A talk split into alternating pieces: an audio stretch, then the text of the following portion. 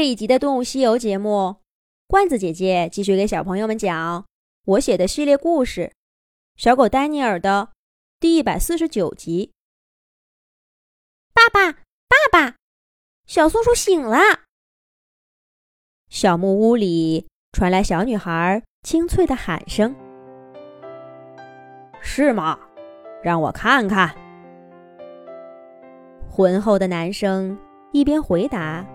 一边俯身到软布搭的小窝上，睡在小窝里的鼠三，一睁开眼睛就看见陌生的人，陌生的环境。他腾的一下跳起来，可前爪倒是听话的竖了起来，后爪却怎么都用不上力，又软绵绵的躺下了。哎，可别乱动！你这小家伙力气还挺大，让我看看伤口怎么样了。又是那个男生，在鼠三的耳边响起。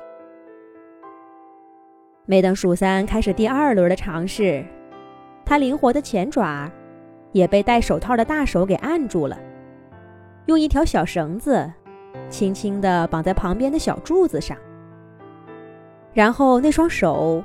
又移到他的后腿上，鼠三使劲挣了挣，那两根绳子绑得很结实，动也动不了。在一个完全陌生的环境里，又被限制了自由，鼠三感到又害怕又愤怒。他们是谁？要干什么？鼠三小幅度地扭动着身体。不满的吱吱叫着：“别怕，小松鼠，我爸爸在给你治疗伤口呢。”又是那个小女孩的声音。然而鼠三根本听不进去这些。陌生的东西越多，只会让他觉得越不安。朵朵，你去给这个小家伙拿点吃的，他一定饿坏了。吃上东西，他也就没那么怕了。在鼠三身上忙活的男子轻声说道。小女孩点点头，跑开了。不一会儿，坚果的香气扑面而来。躺在床上的鼠三，虽然腿脚动不了，鼻子可一点也没退化。没等小女孩回来，鼠三就闻到了香味儿。你看，小松鼠，我有这么多坚果，你想吃哪个？我喂你吃。这个怎么样？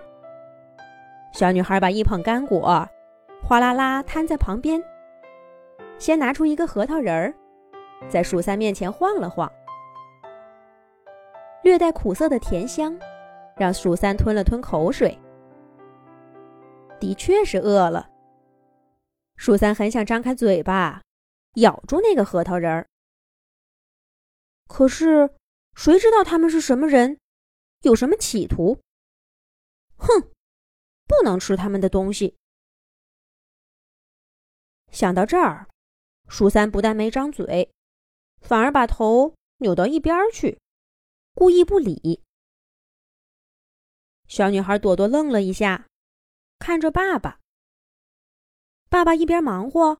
一边笑着说：“你再试试别的呀，那么多呢。”朵朵把一颗一颗坚果拿到鼠三面前，问他这个吃不吃，那个吃不吃。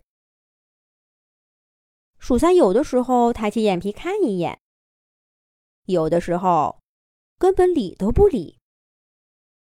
不过，当朵朵最后把一颗小小的松子，放在鼠三嘴边的时候，肚子咕咕叫的鼠三再也忍不住了。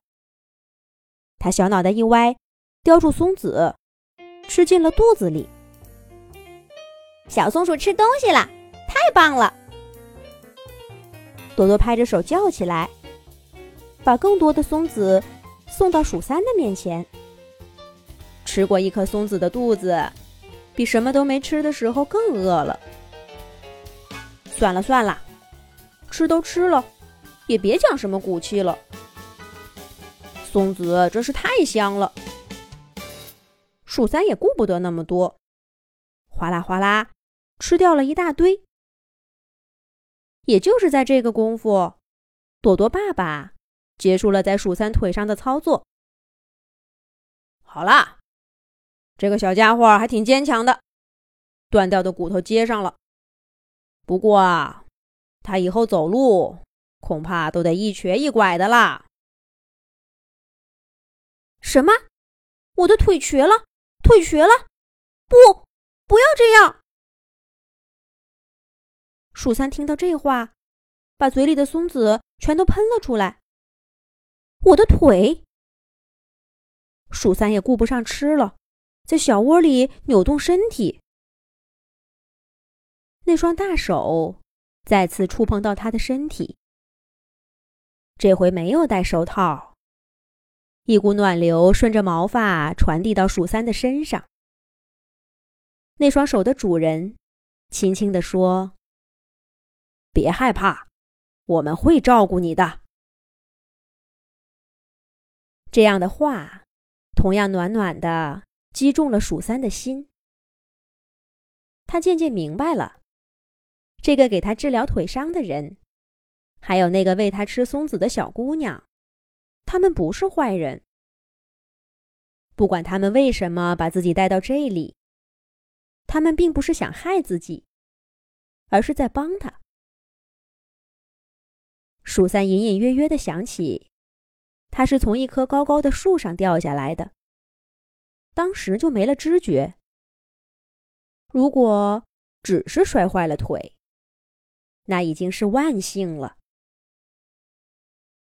小女孩朵朵看鼠三不再闹腾，奶声奶气地说：“小松鼠，你是不是困了？